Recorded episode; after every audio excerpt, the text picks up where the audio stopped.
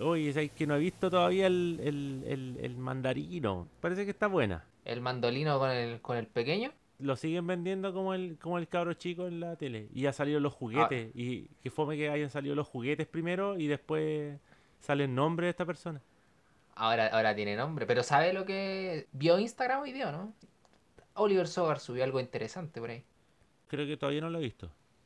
Sí, lo que pasa es que el video no interesa. ¿Sabes lo interesante? La papita, la, la, la cuestión farandulera, lo que nos gusta.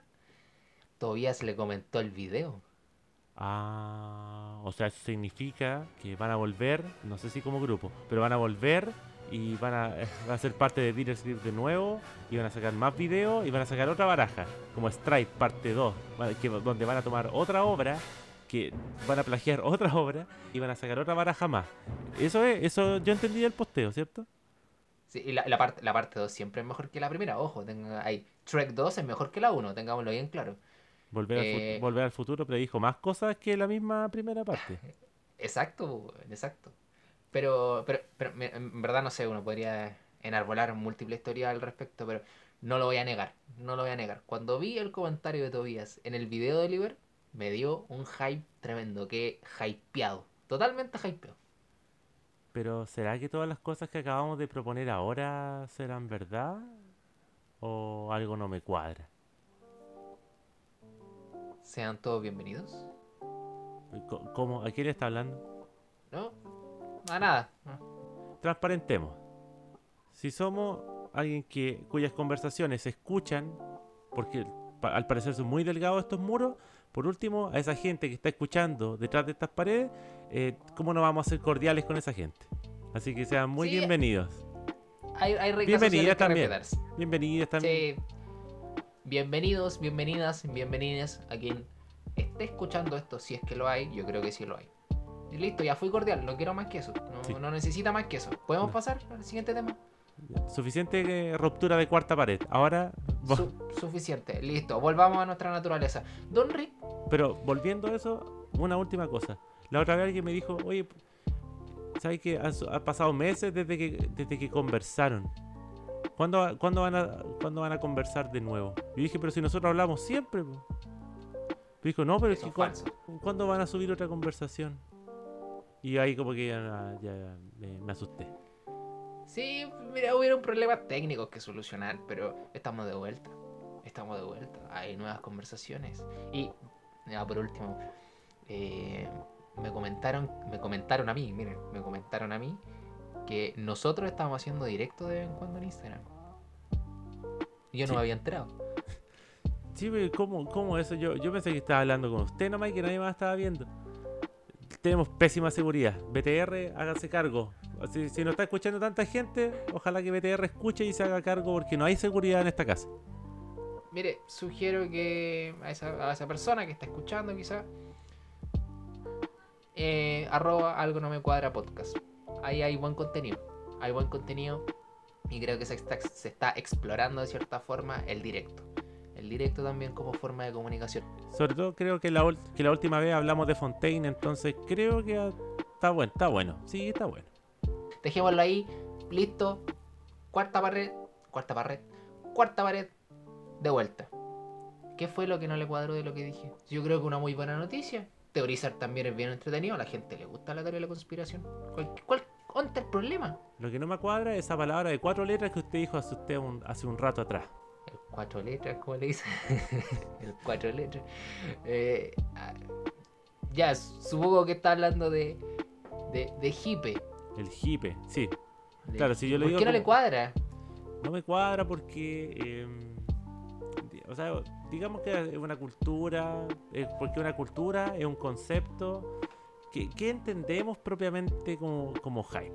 Sí, eh, evidentemente una palabra quizás un poco extraña. eh, sí, también es un poco contemporánea. O sea, no es una palabra que se utilizara en los 60, en los 70, sí pertenece quizá a una cuestión generacional. el el- la utilización del concepto hype y evidentemente una palabra en inglés. Pues no sé si sabe dónde viene la palabra hype, dónde se extrae.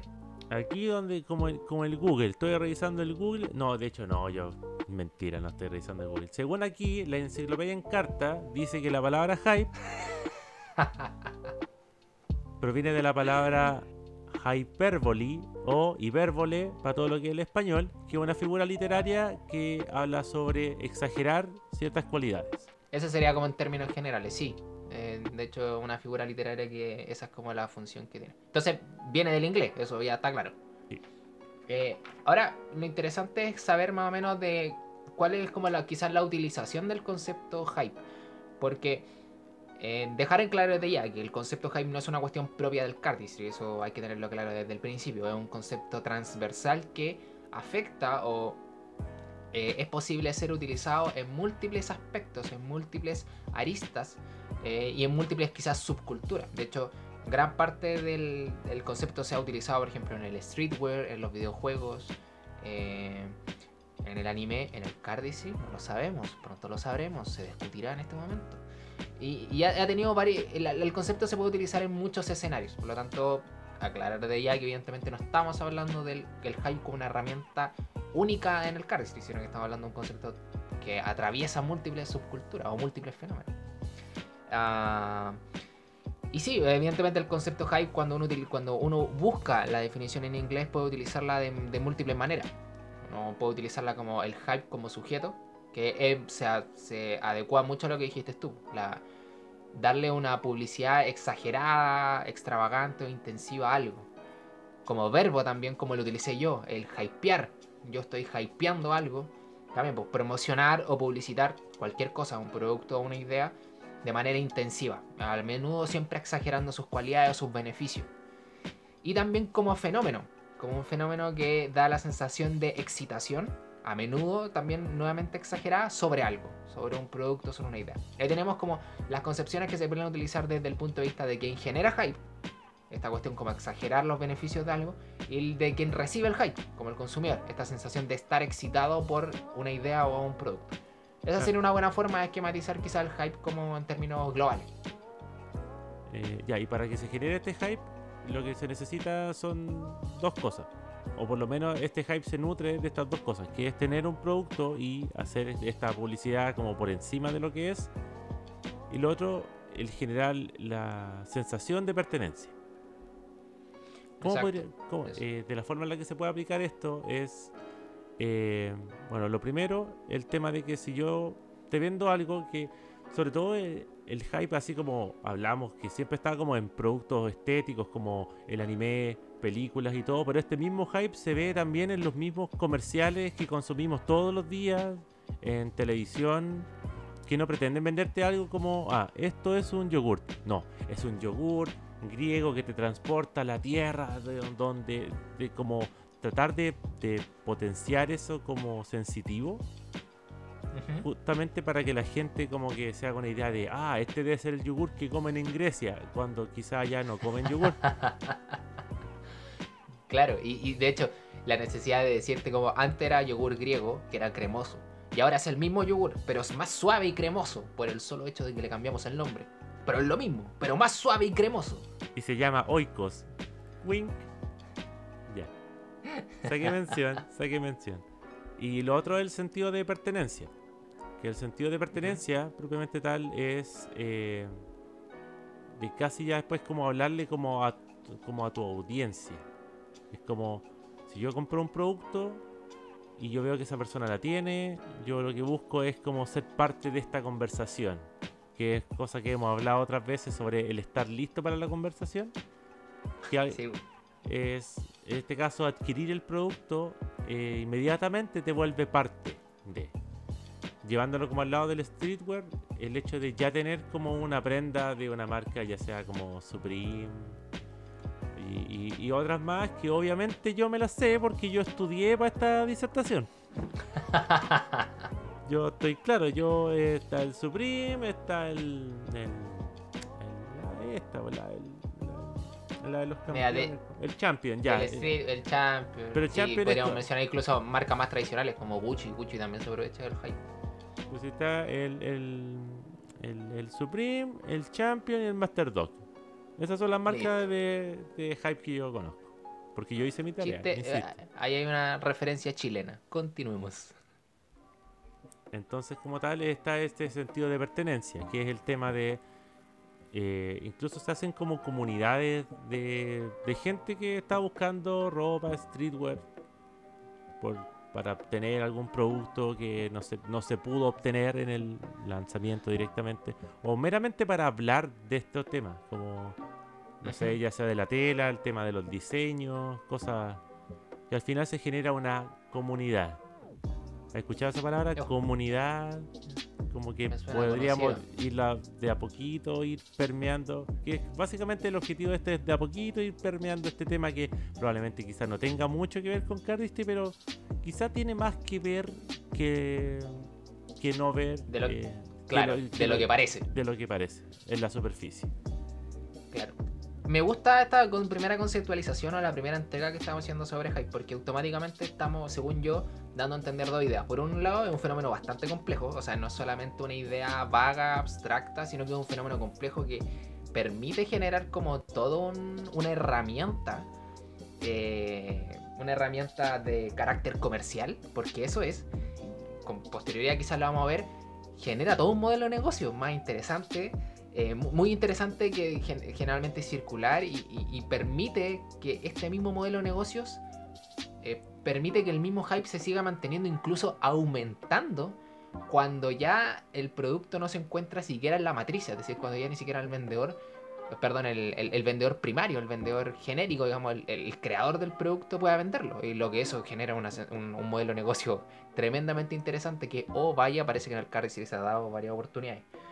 Y lo segundo es que, como dices tú, este sentido de pertenencia y toda la lógica que hay detrás del hype genera que un cierto producto o una cierta idea tenga la mayor atención posible. Entre más ojos hay encima de ese producto, es mejor. Interesante decir, lo merezca o no lo merezca. Porque esto no es una cuestión de subjetividad en cuanto de si es ese hype, o sea, ese producto o esa idea merece hype, sí o no. No, porque una de las ideas principales es que parece que ya estamos del. Ya estamos. Ahí estamos en el del linde. Estamos lanzando como idea. Es que el hype puede ser una cuestión que se cree de la nada. Evidentemente hay productos, hay ideas que merecen un cierto reconocimiento y merecen una cierta atención por múltiples factores. Pero parece que hay unas ideas que no. Y cuando hay ideas que no la merecen por su propia naturaleza, alguien puede venir y crear hype. Parece que la, la respuesta principal, o sea, la respuesta primaria, perdón, que damos con esta primera conceptualización de hype es que sí. Y eso es lo grave, según yo. Eso es, la- eso es lo problemático del hype. Cualquier persona podría generar hype sobre cualquier cosa. Eh, pero no sé si le parece. eh, ¿Qué es lo que genera hype? ¿De dónde uno podría encontrar fuentes de hype? ¿Cómo, cómo uno podría generar hype? Yo creo que la primera fuente ya la dijimos. La pertenencia, ¿o no? Sí. La idea que posee usted sobre intentar pertenecer a algo genera efectivamente un hype. Yo quiero pertenecer de una u otra forma a una cierta comunidad, genera hype. Y sobre todo, por ejemplo, en el, caso del, del streetwear es muy interesante porque no es necesario sino comprar la prenda y ya eres parte. No es necesario hacer un examen, no es necesario como postular como y, y llevándolo un poco al lado de las cartas. Yo me acuerdo que hace mucho tiempo, cuando estaba como todo, cuando se hacían cardistry cons en el mundo, eh, alguien alguna vez preguntó y, y para poder ir a Cardistry Con, ¿qué, qué hay que hacer? Y quizás sonó muy pesado en el momento que yo respondí, pero dije comprar la entrada nomás. Que obviamente puede que lo haya dicho en un tono muy pesado. Pero es que a lo mejor esta persona pensó. Yo me disculpo, me disculpo. Obviamente ya no me está escuchando esa persona, pero. Estamos Probablemente no está haciendo cardistry después de esa respuesta, Sí. seamos honestos. de- después de esa respuesta, una persona menos en el mundo del cardistry. Pero a lo que voy es el tema de que mucha gente cree que por lo menos eh, para eso tenía que haber cumplido como con una especie de como de examen de admisión. Como que pensaba que era comprar la entrada a Cardistry.com y hacer como eh, un demo reel, no sé, como, como con movimientos. Pero no, es Presen- como Presentar currículum. como en este caso, es solamente comprar algo y vestirlo. Y eso a simple vista ya te da a pensar como que eres una persona entendida en el tema. Que es muy Claro. parecido a esa sensación que da cuando uno está buscando eh, movimientos en Instagram y de repente aparece alguien que usa Fontaine comparado con alguien que usa Bicycle. ¿Cuál da a pensar que una persona más entendida en el tema de Cardistry sobre todo? Cuando la persona utiliza Fontaine, sin duda. Yo voy a responder otra cosa. Pero sí, parece que Fontaine es, eh, como digo, si, el mundo de las cartas como tal es ya un nicho, el cardistry como tal es muy de nicho, imagínate si dentro de ese nicho existe la gente que usa Fontaine. Genera una conexión incluso aún más fuerte, un sentido de pertenencia mucho más fuerte porque no es, ni siquiera es como, oh, yo empecé usando estas cartas Bicycle y ahora como que conozco lo que es, entre comillas, realmente bueno y ahora utilizo Fontaine. Y, y, ahí de pasada pertenezco a algo, que eso es lo interesante. Porque no solamente pasa por comprar algo, porque siento que, por ejemplo, adquiero un cierto estándar, sino que también entiendo que el resto me entiende, que eso también es muy interesante. Como la, la idea que nosotros mencionábamos en una, en una, audio, en una audionota que hicimos antes sobre el publicar. Es súper importante cuál es la, el rol de la opinión pública, de la Vox Populi. Lo que yo hago también. Entonces, cuando yo compro Fontaine, no solamente me siento parte de algo, sino que ese, ese parte de algo donde yo me siento también me retroalimenta. Es decir, como mira, este sujeto sabe, me utiliza Fontaine. Entonces, también hay una. hay otra, hay otra, hay otra vuelta que darle también.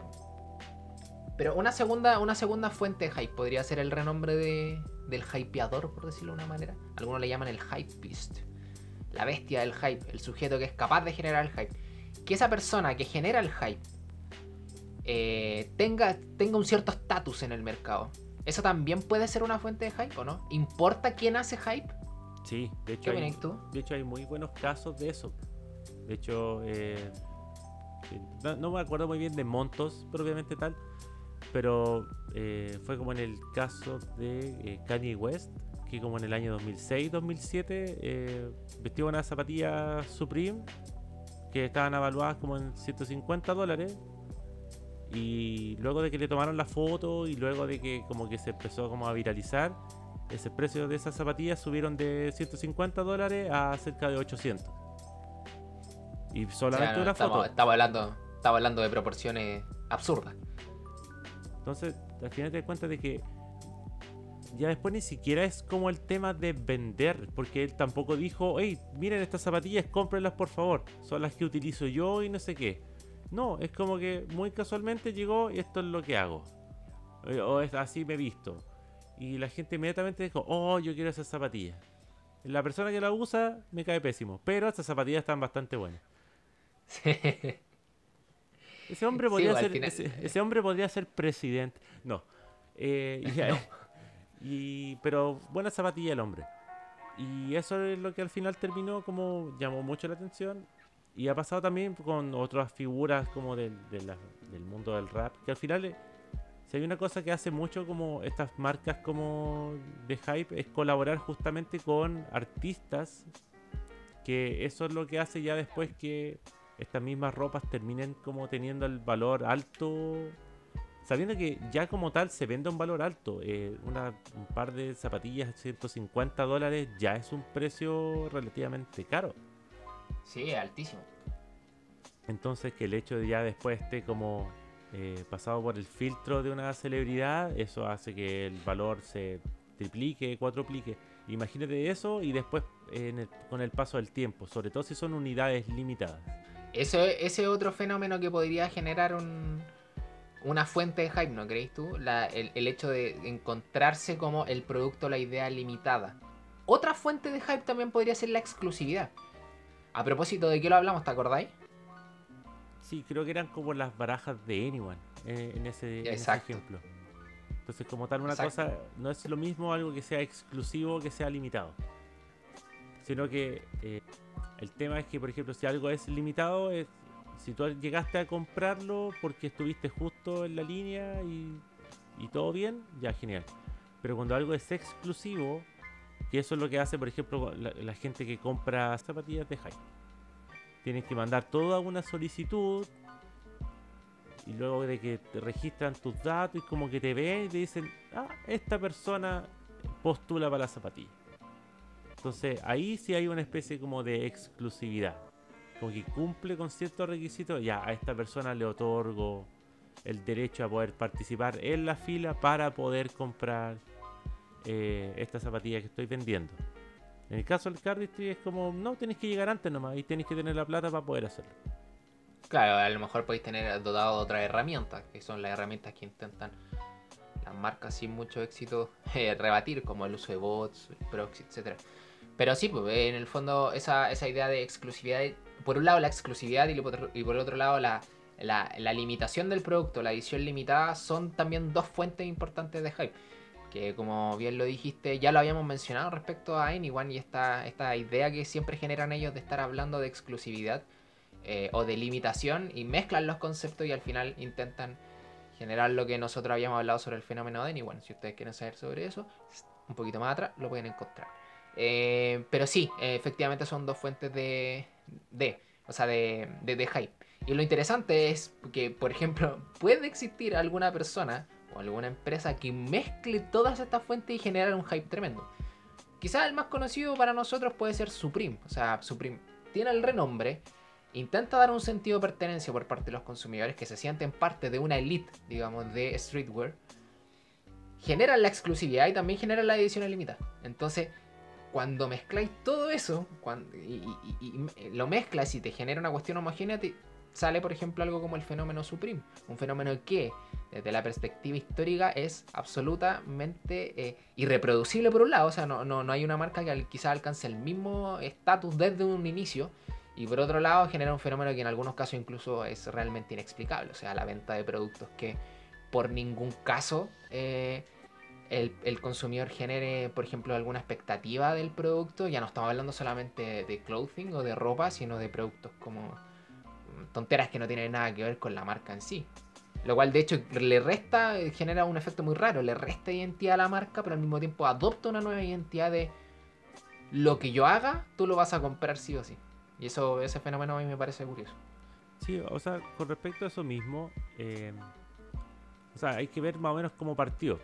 O sea, estamos hablando de una persona que le gustaba el streetwear, como alrededor de los años 2000, no, no me puedo acordar bien del nombre. Chris Jevia. Sí. Yeah. Entonces, una persona, uno, entendida en el tema. Y luego esa persona empezó como a hacer diseño, o por lo menos, digamos que el primer diseño de Supreme como tal era una polera blanca con eh, una foto de Robert De Niro, Taxi Driver, y el Supreme puesto encima. Que también es una especie como de... Eh, como interpretación de otra obra que era como del año 83. Exacto. Que utilizaba la misma, la misma tipografía, el mismo cuadrado de color rojo. Y era justamente una frase que era eh, compro, luego existo. De una artista llamada Bárbara Kruger. Que incluso es como hasta casi como una premonición de lo que se viene después. Y es de una obra de 1983. Entonces lo que voy es como... Al final esta sería la fórmula. Alguien que le gusta mucho algo dice, ah, no creo más en estas marcas, voy a hacer ahora mi propia marca. Y de a poquito es como, eh, cabros, entendido, eh, ustedes que son skaters, yo tengo aquí mi línea de ropa, puede que les guste, cómprenla como tal. Entonces después empezó a poner condición a eso y me van a comprar a mí porque saben que yo sé sobre el tema, porque yo te he andado en la patineta, yo algo me manejo con los skates. Entonces, como. Y ahí después, digamos que empieza como a agarrar más vuelo y se empieza a hacer. Sobre todo porque empieza a pegar en la comunidad de skate porque es eh, son mucha gente también. Que quizás. Sí, pues una, hay una multiplicidad de sujetos que pueden recaer en eso. Pero como tal, es muy parecido, estamos tratando de llevarlo como hacer en símil con el Cardistry, con Fontaine. Que de hecho, Fontaine empieza también como como lo hablamos en ese live, que pueden ir a ver. Si andan viendo conversaciones ajenas, pueden ver un live que está en, en el Instagram de Algo No Me Cuadra, donde hablamos sobre Fontaine. Estoy de acuerdo. Y justamente hablamos de ese tema de que como eh, Zack hizo una baraja para él, a la gente le gustó, era de color rojo, o mira, justo es del mismo color que Supreme. Y de hecho para el tráiler eh, utiliza una polera blanca con un cuadro rojo que en lugar de decir Exacto. Supreme dice Fontaine. Dice Fontaine. Entonces, ¿puede ser un poco más sutil la referencia? Yo creo que no. Entonces, como tal, eh, pero es la misma fórmula. Alguien que dijo, oh, ya no voy a comprar más barajas, ahora voy a diseñar las mías propias. Y esto ahora va a significar que si tú conoces esto, que es como nicho del nicho, es porque eres una persona entendida en el tema. Exacto. Es que al final eh, el fenómeno es, quizá refiriéndonos a cuáles son los efectos del hype. Ya lo mencionamos al principio. Es un modelo de negocio y un modelo de negocio realmente fuerte. Cuando uno llega a dominarlo, uno puede entender que genera dos efectos. O sea, genera efectos desde dos perspectivas. Por un lado, de la persona que genera hype. Ya con el ejemplo de Supreme y con el ejemplo de Fontaine, para hacer el símil con el Cárdice, genera un alto valor, un alto volumen de ventas. Es decir, hay esos sujetos, como se dice coloquialmente, lo decían en ese directo, facturan, está facturando, se está facturando eh, por, los productos que venden. Eh, en segundo lugar, mantienen un renombre, es decir, mantienen a una marca en un cierto estatus comercial del cual no se pueden bajar. Y finalmente generan una constante expectativa, es decir, hay personas que siempre van a estar esperando lo que esa marca tenga que entregar. Y eso a mí me parece muy interesante porque al final, eh, desde el punto de vista del consumidor, por el otro lado, genera una cuestión muy rara, que es una dependencia como de la marca, una dependencia del producto, sabiendo o no sabiendo lo que viene. Pero siempre estamos atentos a qué es lo que viene. Y pasa un poco con Fontaine, siempre estamos atentos. Fontaine hace lanzamiento ahora en este último tiempo ha hecho muchísimos lanzamientos, pero independiente de que no nos guste el fenómeno, como lo hicimos nosotros incluso en el directo, que dijimos que no nos gustaba tanto este fenómeno, igual estamos pendientes de qué es lo que está haciendo Fontaine como marca. Da para hablar. En el Exacto, da para hablar. Po. Y en el peor de los casos, en la exageración de los casos, genera un fenómeno que yo considero que es el fenómeno, uno de los fenómenos más absurdos que me ha tocado ver eh, eh, en, mi, corta, en mi corta vida, que es la disociación o la desvinculación entre la parte interna de la compra y el gusto. ¿Por qué? Porque técnicamente una persona, el comprador, compra algo, valga la redundancia, porque me gusta. O porque tiene una cierta utilidad para mí. Por ejemplo, puede no gustarme lo que estoy comprando, pero es por un regalo para mi mamá. Entonces, como tiene una definida finalidad, yo sencillamente compro el producto como una forma intermediaria que después voy a regalarlo. Pero eh, intuitivamente uno compra lo que le gusta. El hype en su forma más exagerada puede generar que hayan personas que no le gusten lo que están comprando y lo adquieran de igual forma. ¿Cuál es la justificación al móvil para eso? Todo el hype, la alta expectativa y la alta tensión que generó en ese producto o en esa idea gracias al fenómeno herramienta hype como modelo económico. Gasto mucha plata en comprar algo que no me gusta Después total puedo revenderlo, que por eso esa es la función del modelo económico. Pero ese fenómeno de comprar algo que no me gusta es tan extraño, no lo logro entender. No, no, no lo logro, perdón, lo logro entender, pero no lo logro yo comprender internamente. No me calza. Pero también no me cuadra. Pero aparte también he visto ese fenómeno en la comunidad, quizá ya no tanto con Fontaine, pero más con Anyone. Sí, pues. Lo recuerdo. Mucha gente diciendo que no me gusta sin embargo, deme dos bricks. No me gusta, pero deme 20. Claro, no me gusta tanto, deme 20. Entonces, como tal, es, como una relación súper rara, porque es como. ¿Cómo era el ejemplo? Es como. Es como si, es como si estuvierais casado con la marca. Sí. Sí, es como. ¿Sabéis que llevamos 20 años casados con la vieja? ¿Sabéis que.? Pero tengo que comprarle un regalo igual. Es que ya no nos queremos tan. Pero hoy es por los niños. Es que es por los niños. Claro, y, y termináis comprando el producto igual. Entonces, esa disociación es muy extraña. O sea, disocia absolutamente todo el, esquema de la compra. Pero es que al final. De la... no, quiero, no quiero sonar muy jurídico, pero el esquema interno de la compra-venta, cuando una persona vende a un precio y otra persona compra porque le gusta y está dispuesta a pagar ese precio, lo rompe, absolutamente lo rompe. Estoy comprando otra weá por una finalidad completamente distinta. Pero ahí se me ocurren dos cosas. Uno, que puede ser el tema de decir como, oye, ves que hay que apoyar a la marca, eh, apoya a tu emprendedor local, wink, dijo la empresa evaluada en un billón de dólares. Y el otro tema es por un tema de amor ya no a los productos que saca la marca, sino un amor a la marca como tal. Que está muy relacionado. Quizás solamente tenía que haber dicho un punto, pero quise decir dos porque si digo uno iba a sonar demasiado categórico. Mejor, mejor que suene abultado, entre más Claro. mejor.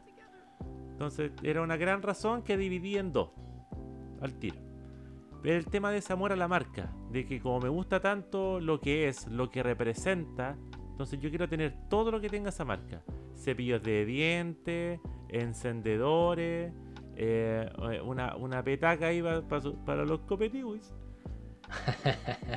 Pero como tal, es como eso, es como me gusta la, la, la fuente que tiene, la tipografía, que la puedo pillar, eh, Italic, que creo que, o Little Font, Font Sí. Leroy en el caso Fontaine, o Arial Black en el caso de Anyone.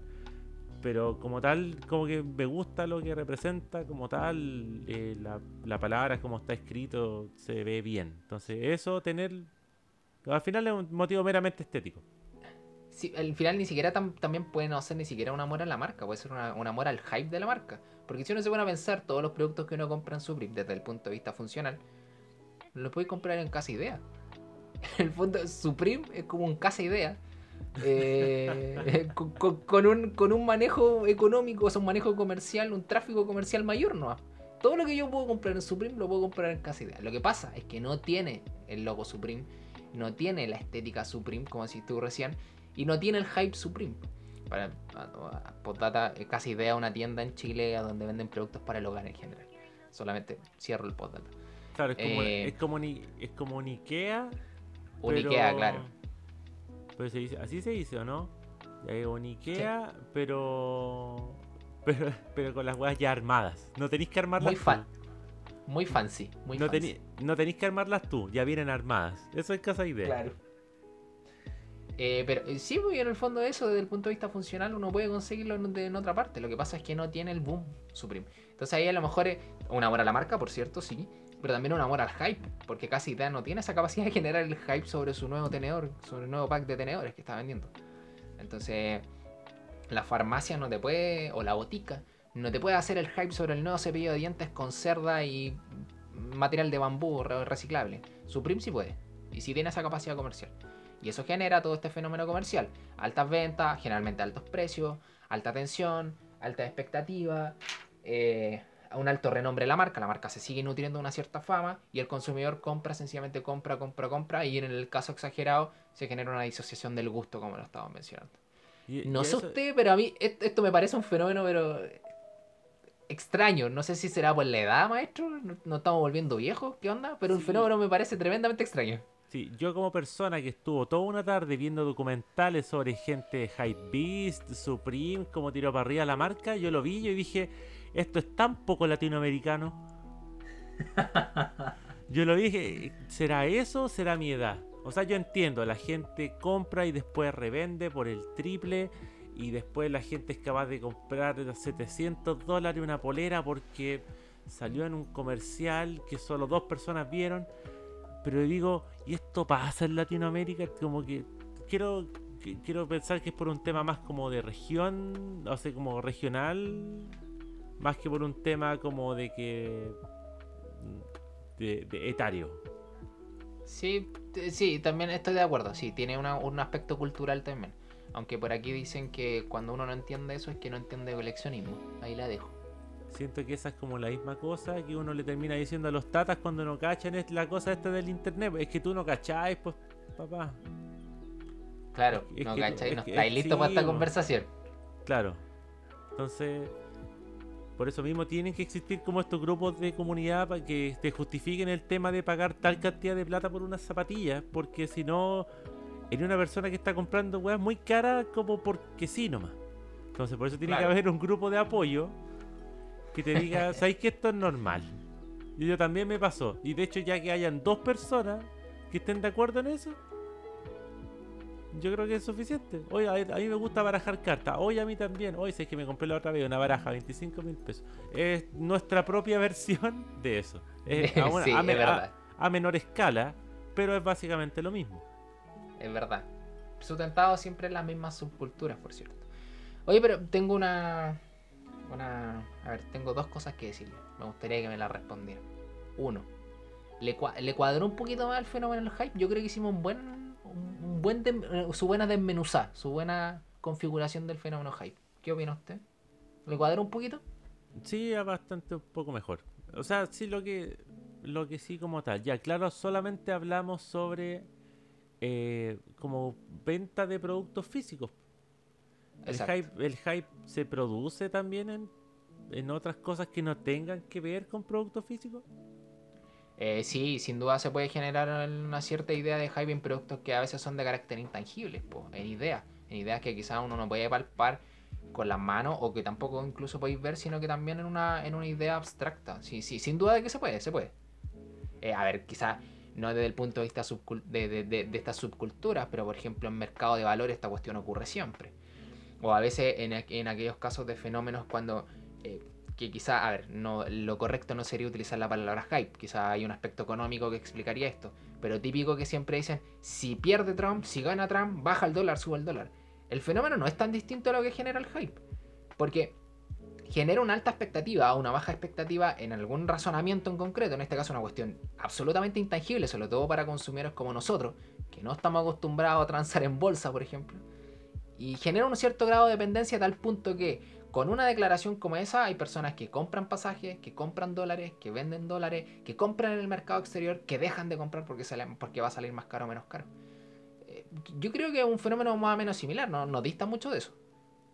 Yo, yo después traté de acordarme un poco y también pasa mucho en películas, anime, series, el tema del hype.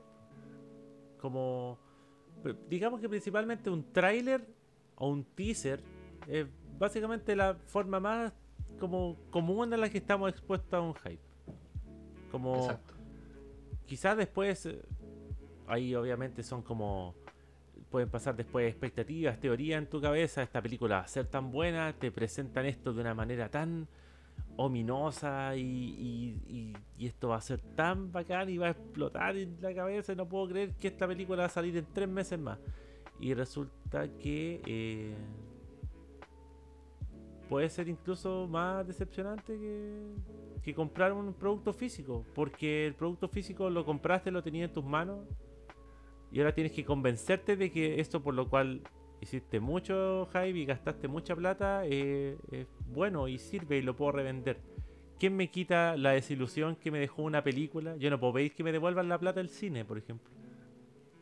Claro, exacto.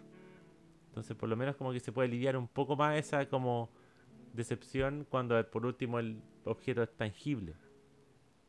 Sí, cuando no, hay, cuando no es tangible pasa eso como ese fenómeno, o, inmaterial quizás sería más, no sé. Eh, pasa, sí, eh, eh, es muy cierto. Lo importante es sostener que es un fenómeno del tráfico comercial y eso es un hecho, eso es un hecho. O sea, aquí no estamos inventando teorías ni nada parecido. Ahora bien, le tengo la segunda pregunta. Tengo un- un- una cierta sensación, no, no me convence mucho. Porque mientras íbamos hablando de- del hype, muchas veces usted dijo, para hacer un paralelo en el CAR, dice, Don Rick, ¿me está queriendo decir usted a mí que hay hype en el Cardistry? ¿Se utiliza el hype en el Cardistry? ¿Eso me está queriendo decir? Me acabo de dar cuenta. A pesar de haberlo dicho un par de veces antes, hoy parece que... ¿Cómo? Entonces creo que eh, están utilizando las mismas técnicas para la ropa de hype, pero para venderme cartas que yo puedo utilizar para barajar cuando esté jugando en la playa. Me estoy desmayando. Déjeme, deje agarrarme. No pensé que este fenómeno fuese parte de nuestra querida y sana comunidad de Cardistry. No lo No. puedo creer. Yo no me lo esperaba nunca de un tipo que básicamente tomó el logo de Supreme, que ya era un plagio en sí mismo, y le puso Fontaine encima. ¿Cómo esa persona iba a tratar de hacerme eso mismo? No, no, no te creo. O sea, me estás queriendo decir que hay gente que compra barajas que no le gustan. ¿Eso me estás queriendo decir, Rick? Estoy queriendo decir que esa misma gente diseña esas mismas barajas con el editor de Word. Dios mío. A ver, intentemos dilucidar este fenómeno. Entonces, a la pregunta de ¿el hype se utiliza como herramienta dentro del cardistry? La respuesta es sí, sin duda. O sea, de, eso no hay duda. No hay, no hay ninguna duda. Ahora la pregunta, yo creo que podríamos ir desmembrando quizás la- el- el fenómeno. O sea, ¿consideras tú que hay estos hype beasts, estas personas que hacen y utilizan el hype como herramienta para generar un tráfico comercial, ojo, no solamente en la venta de barajas, sino como nosotros lo mencionamos, en otros productos que quizás no son tan tangibles, como por ejemplo videos, demos, tutoriales, etcétera. ¿Tú creéis que eso ocurre? ¿Hay, ¿Hay estos agentes hypeadores en el Cardistry? O sea, el hecho de que estos últimos tutoriales de que sacó Fontaine eh, también tenían un tráiler. De hecho, el hecho de un tráiler duraba como un minuto y medio. O sea, el tráiler de Endgame dura casi lo mismo. Entonces, entonces esperábamos casi como, no sé, quizá como algún largometraje, como lo fue Cardistry Hype, que ahí tenemos Cardistry Hype, ah, como nombre tentativo del capítulo. sí. Ahí está, Cardistry Hype. Listo, ya. Ese, ese es el subtítulo. Es como es como episodio tanto, no me gusta de M10. Ahí está. No me gusta de no me gusta de M10. Allá, entonces como tal, se genera una expectativa de. Pero ni siquiera es como eh, vamos a hacer unos tutoriales, aquí están. No, es. Se viene aquí a. Vamos a hacer.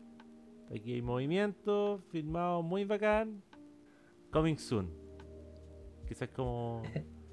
Y de repente aparecen estos tutoriales que ya, puff, se lanzaron que eso también es mucho hype que uno no sabe cómo como tal en qué queda. Por ejemplo, todavía me acuerdo del 2015 cuando Squall, un, un, recurrente en este podcast, perdón, oh, en nuestras conversaciones que tenemos en Skype donde la gente nos escucha.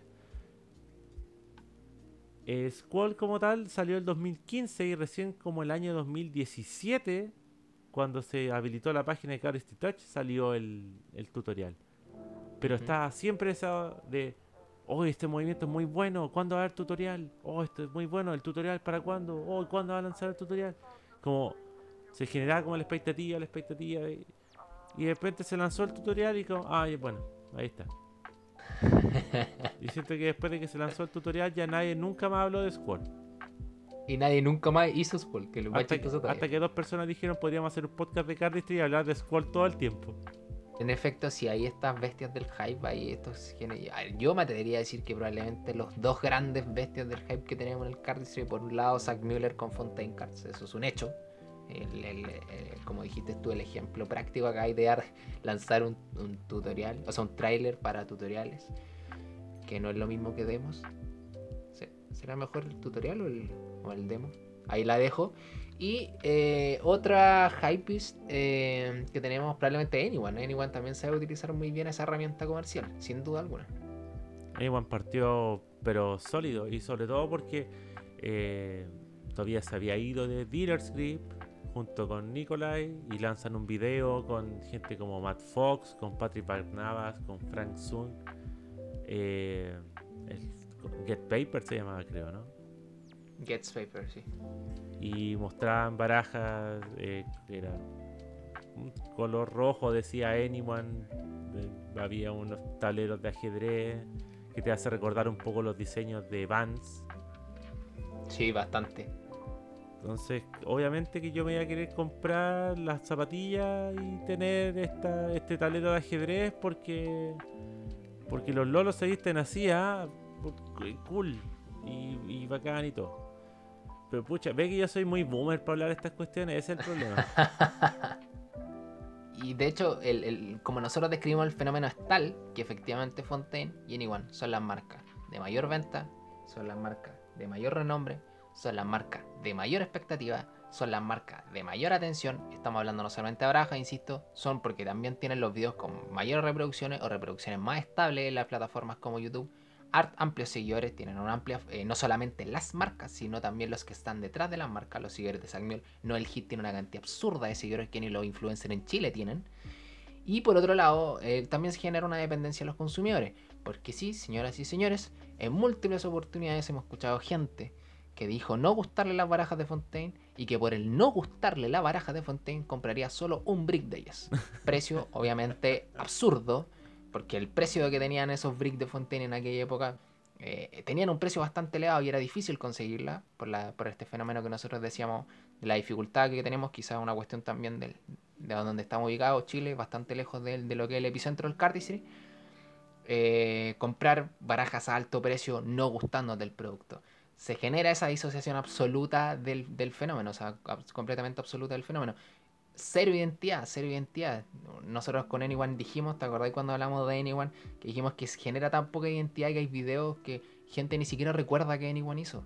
O No. hay videos que hay videos que se recuerdan mucho, que son los videos que graban la gente de Anyone. Pero cuando viene gente externa de Anyone al video tiene muchas reproducciones, pero nadie recuerda quiénes son, nadie recuerda lo que hicieron. Hay gente que no se sabe ni siquiera el nombre de las personas que, que Claro, se siente se como que no fueran parte. video.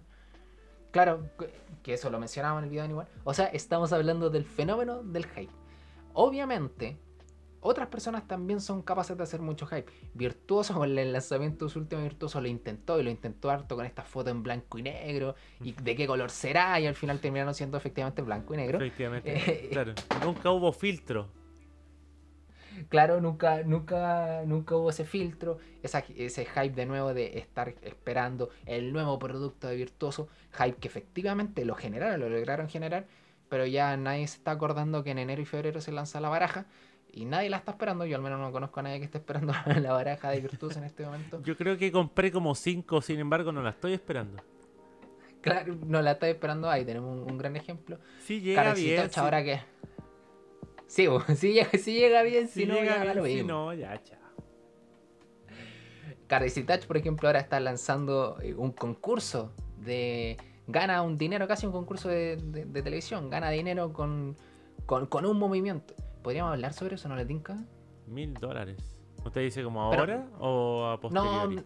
no es el momento. Yo estaría, yo estaría pendiente de las redes sociales de algo no me cuadra. Eh, pero ahí también hay un fenómeno de hype. Eso de con un solo movimiento puedes ganar todo este dinero. Vaya dinero que están dando Crazy Touch. Mil mucha dólares. gente que mil dólares, mucha gente que estaba olvidando la marca porque sí había estado muy apagada y está muy retrasada con el lanzamiento de su última baraja, está de nuevo en la palestra con Carries y Touch. ¿Por qué? Porque están regalando estos mil dólares. Y además, cuestión muy interesante, que se aprovechan un poco de esta estética de- del Vaporwave que nosotros mencionábamos con Anyone, que siempre va a atraer sobre todo a la gente más joven. Pero ese tema dejémoslo, de ese tema dejémoslo por otro lado, yo estaría, yo, yo estaría pendiente de las redes sociales de algo no me cuadra, ¿no? Sí.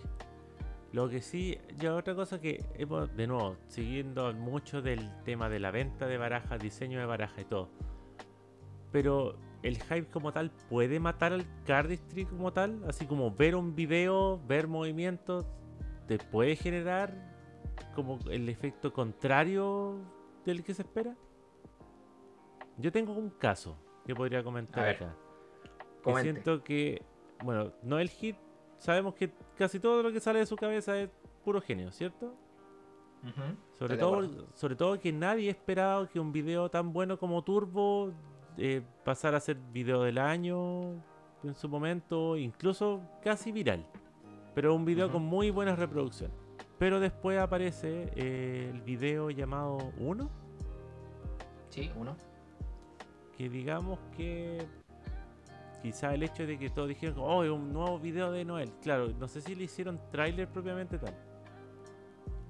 Bueno, igual No, que entre medio, y, y entre medio también estuvo este que, que hizo con la... Que claro, ya llevaba... Claro, Ace. Que ya llevaba dos videos buenos. Llevaba Turbo, Ace. Y siento que el último, el hecho de decir, oh, no, si todo lo que hace Noel Hit es bueno, eso ya te da a pensar que ya ya hay un hype in- implícito Sí. que es como ya después un nombre es igual a hype. Si yo te digo, salió el último video de Noel, sabiendo que ya había hecho estos dos muy buenos videos, te, te genera como un hype y yo siento que yo vi ese video y fue como... Como que... Ya... ¿Cómo, cómo, cómo puedo interpretar esto? Como que no me generó lo mismo que generó Turbo. En Ace hace cosas realmente muy buenas. Pero siento que uno, si bien tiene material muy ingenioso y hay cosas que de repente también siento que se hicieron como para llenar minutos de video nomás. De hecho, eh, extrememos el ejemplo. Luego de uno, viene Last Minute 2, nuevamente en Japón, con toda esta estética atractiva. Y no el hit pasó sin pena ni gloria. ¿Tiene su razonamiento? Sí, tiene su razonamiento, porque venía de un, año donde había lanzado muchos videos. Probablemente expuso gran parte de su idea. Pero en Last Minute 2 pasó desapercibido. Absolutamente desapercibido. Y el protagonismo se lo llevaron otras personas. Entonces, esa bestia de hype que generaba, eh, sí, en cierto sentido terminó. Y de hecho, no queremos decir que esto tenga relación, pero coincidió después con la salida de no el hit de Anyone, entonces ahí el hype se fue a las pailas. Sí. Y de hecho el hype sobre la marca también disminuyó un poco, desde mi perspectiva. Esto ya lo hablábamos también en Anyone. Y sobre el futuro de la, de la marca. Ah, pero sí, efectivamente disminuyó. Entonces, ante tu pregunta, sí, yo creo que sí. Entonces tenemos que, claro, el hype te ayuda a vender en un principio porque querés que la gente se aparte de la conversación y todo, pero ya después te puedes jugar en contra. Sobre todo cuando ya después compráis algo y te das cuenta de que, bueno, esto, como habíamos dicho antes, no era lo que yo estaba pensando, no era lo que yo estaba esperando. Era esto nada más. Y yo se veía tan bueno en el comercial que incluso lo que le pasa con Virtuoso también, porque es como venderte este mundo en blanco y que está lleno de paredes blancas donde todas tus florituras se ven súper bien y cuando las compras te das cuenta de que no es lo mismo. Que también está ligado un poco al, al cómo el hype puede terminar como quizá no siendo lo mejor para tirar para arriba una marca, sobre todo, sobre todo, si la gente que está vendiendo de la cuestión no es carismática. Porque por So- último, si antes sí. lo compráis es como por un cariño a la marca y todo, me están vendiendo algo, quizá no es lo mejor, pero ah, me van con los cabros. Pero virtuoso, ¿qué carisma tiene? Cero. Anyone tiene como de poco y nada eh, como customer support, ¿cachai? Como servicio al cliente, nada. Son hace poco empezaron a repostear gente que utilizaban barajas de ellos, pero cortes solo muy buenos, no cualquier cosa. Sí. Entonces, como tal, digamos que también es- eso genera casi como, como crear este como Olimpo artificial, que lo hemos, había- lo hemos hablado en el caso de Virtuoso también, que hubo un capítulo que dedicamos a ello. Que quizá también cayeron en el tema del hype eh, sin darse cuenta. Ahora, sí, efectivamente, de hecho esa es como la cara oscura, por decirlo, del hype. Una persona que no tiene estas características, ¿podría aprovecharse del hype? Sin duda. O sea, nosotros podríamos generar hype sobre algún producto que lancemos. Un capítulo, un directo. De hecho, Un capítulo que todavía no lanzamos sobre los estilos, por ejemplo. lo hemos estado haciendo a lo largo de los capítulos. Estábamos, estábamos haciendo hype sobre cosas. Pero no va a tener el mismo efecto si es que nosotros no tenemos el renombre, no tenemos la alta expectativa, por mucho que tengamos, a quien agradecemos a nuestros seguidores, pero no tenemos ese volumen de expectativa. Entonces, como no tenemos ese volumen de expectativa, nuestra generación de hype no genera un impacto de carácter global que permita, por ejemplo, que nuestros capítulos sean escuchados a lo largo de todo el mundo, que nuestro producto sea comentado en conferencias, no tengo idea.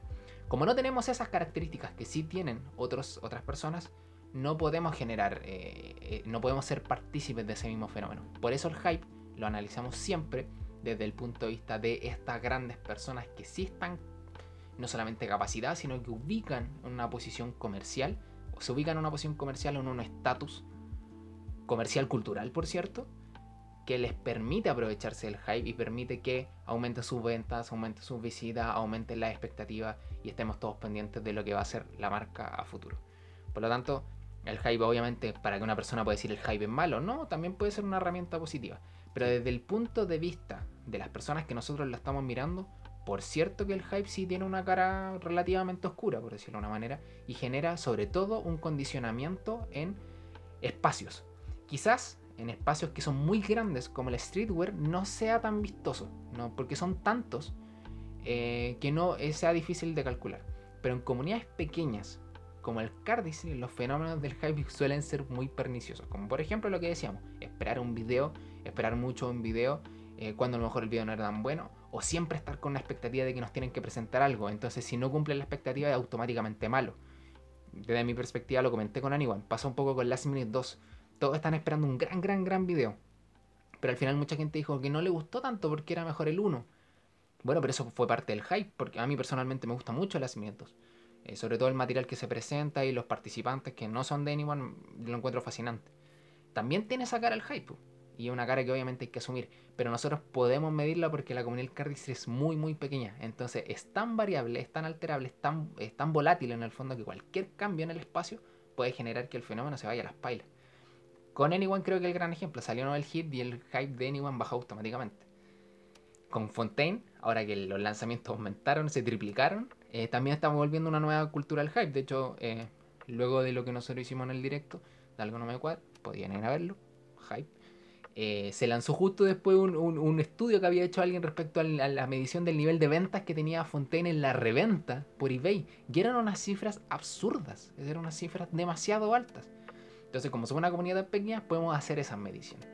Entonces, el hype puede ser, en conclusión, puede ser bueno, sí, puede ser una herramienta positiva de la cual se puede aprovechar cualquier persona, sin duda pero desde el punto de vista general también tiene consecuencias perniciosas en, sobre todo en consumidores como nosotros, que podría llevarnos a consumir productos que ni siquiera nos gustan. Y eso a mí me parece cuestionable, al menos cuestionable. Sí, porque al final se va a tratar mucho como eh, cómo te presentan algo. Quizá a la gente le hubiera gustado más Last Minute 2 si hubiera tenido otro nombre. Pero como se llama Last Minute, ya está anclado al primer video y obvio que tiene que ser más que ese video. Hubiera tenido otro nombre, como no sé, como Japan Tour eh, o otra cosa, no lo juzgarías por lo que ya es.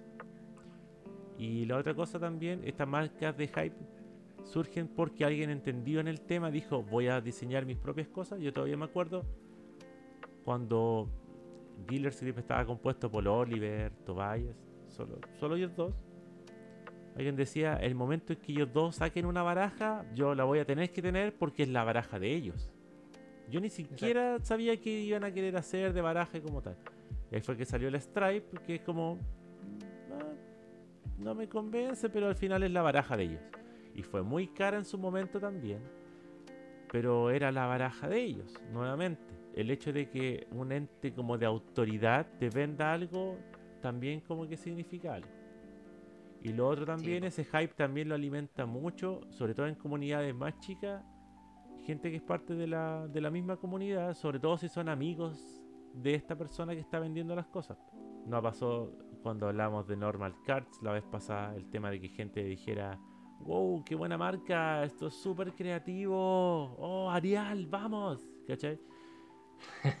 Entonces, como tal, es encuentro que es un poco peligroso porque al final es como que alguien está vendiendo algo y en parte está como la gente más antigua de la comunidad diciendo, oh, pero qué buena idea, eso debería, no sé, venderse en otros colores. Y la gente que está ahí incauta ve y dice, oh, pero si lo dijo este Cardis que me gusta a mí, yo entonces tengo que comprar eso porque le gustó.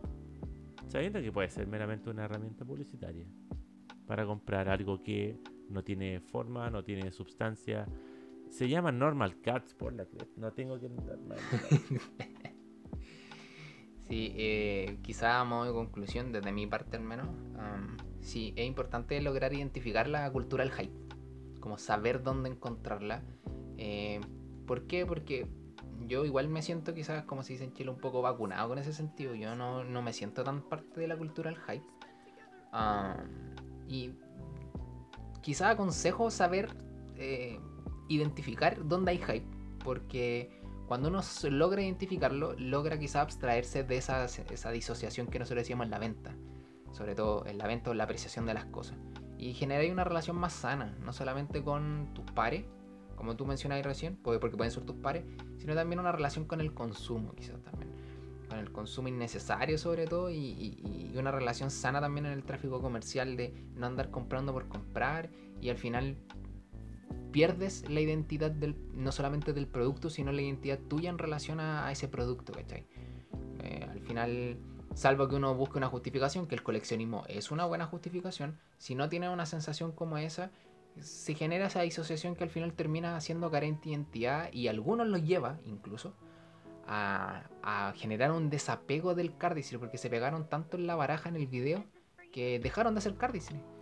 Y ya no sienten ese mismo apego, no sienten esa misma apreciación de la comunidad porque la comunidad tampoco está comprando Fontaine cada rato y la comunidad tampoco, o el amigo amigo tampoco está tan interesado en él eh, entonces, si nosotros sabemos identificar correctamente el, el, uso y el consumo de la cultura del hype, yo creo que podríamos generar relaciones más sanas en nuestra comunidad del cardistry. Eso a modo de conclusión de mi parte. A pesar de que Zack como que aparenta verse dolido porque eh, generalmente dice, eh, pucha, la mayoría de las cartas se las llevaron como revendedores. Al final ellos son los que terminan como fomentándole el negocio a él, o como manteniéndolo en pie. como al final lo que tuvo que hacer para que realmente gente como real eh, que hace cardistry y todo las comprara era hacer una tienda física y atenderle a la gente en persona. Pero como tal a Zack no le puede importar menos si las cartas las compra eh, la tienda de magia que tenía ahí o algún otro revendedor. Eso no le podría importar menos a él porque él ya está vendiendo cartas a 15 o 20 dólares cada una y con eso él ya está ganando, ya tiene profit, ya tiene ganancia. Porque una baraja como tal, sobre todo si en un papel bicycle, esa baraja debe salir como 4 dólares cada una. Y él se está echando al bolsillo cerca de 16 dólares. Entonces después la cantidad de plata que se hace un revendedor después con eso mismo, eh, al final te va a entender como el consumidor final que hace card y todo, quizás no importa tanto. Y por eso después pasa lo que decís tú, de que ya después se sienten como como desapegados, como que ya después dicen, pucha, nunca voy a poder tener estas Fontaine porque son muy caras y al final solo algunos las tienen y no se siente tan bien hacer cardistry con tal hijo, entonces como que parte se termina alejando gente de la comunidad un poco por no poder ser parte de la conversación. Y eso es muy triste. Y eso es, triste también, porque al final te estás alejando de la comunidad por razones equivocadas. Se supone que el cardistry es mover cartas más que comprar cartas. Entonces eso es algo que hay que tener en mente también. Eh, qué, buena, qué buen análisis nos mandamos según yo. ¿eh? Me gustó. Me retiro conforme. Me, me retiro conforme. Yo también me retiro bastante conforme. Aprender a identificar la cultura del hype yo creo que podría ser una buena enseñanza que podríamos dejar el día. La fábula. Nosotros hoy día no hicimos una conversación, no hicimos un podcast, hicimos una fábula. Que se entienda como tal. Que vuelvan las talijos. No, pues no era eso. Hashtag que vuelvan las talijos. Si llegaron hasta este punto, comenten en la última foto que vuelvan las talijos. Y generemos hype. Chuta. Ve, al final todo un ciclo que al final terminamos cayendo en lo mismo. Está bien, pero, al final. Lo que podríamos hacer lo que está entre nos nomás, lo que podríamos hacer es pedirle a la gente, voy a empezar a hablar más bajo, para que no se escuche. Lo que podríamos hacer es pedirle a la gente que haga ese hashtag y después nosotros vendemos tal hijo. Y ahí generamos el círculo completo. El modelo de negocio es perfecto, algo no me cuadra. Ahora es una tienda de tal hijo. Con el auspicio de, eh, de ingresa auspicio aquí, porque no ha ido mal agradezco mejor a la gente que nos ha escuchado. Sí, agradecido. Como digo, así como fueron bienvenidos, ahora agradecidos por haber llegado. Ahora fueron despedidos. ahora se van. Sí. Ya pueden dejar de despeguen la, la oreja de la pared. Ya terminamos la conversación. Sí. Yo quiero hacer solamente dos llamados. Uno, atento a las redes sociales, si algo no me cuadra, quizás se viene un directo, no sé, lo dejamos colgando. Hicimos hype en el capítulo sobre eso, atención. Y dos, no olvidar, como lo mencionamos en el directo de Fontaine, se acerca un año de algo no me cuadra. ¿Hype de nuevo? Sí. ¿Por qué? Porque nosotros sabemos usar el hype. Lo criticamos, lo, esquematizamos, lo organizamos, lo definimos. Déjenos usar la weá, pues, Sí, pues sí. O sea, y cuando nosotros hacemos hype, nosotros sabemos que estamos haciendo hype. Así que por eso está bien. Sí, y le estamos informando a usted que estamos haciendo hype. Qué mejor. Te aviso, te aviso. Esto es hipe. Nunca lo terminé de pronunciar bien, pero el hipe. El hipe. El, el, era un libro que hablaba sobre la felicidad. No, ese es otro tema. Básicamente es otro tema. Maestro, un gustazo. Igualmente, para mí, un gusto. Y sí, pues, hoy el mandolino, ¿sabes que no?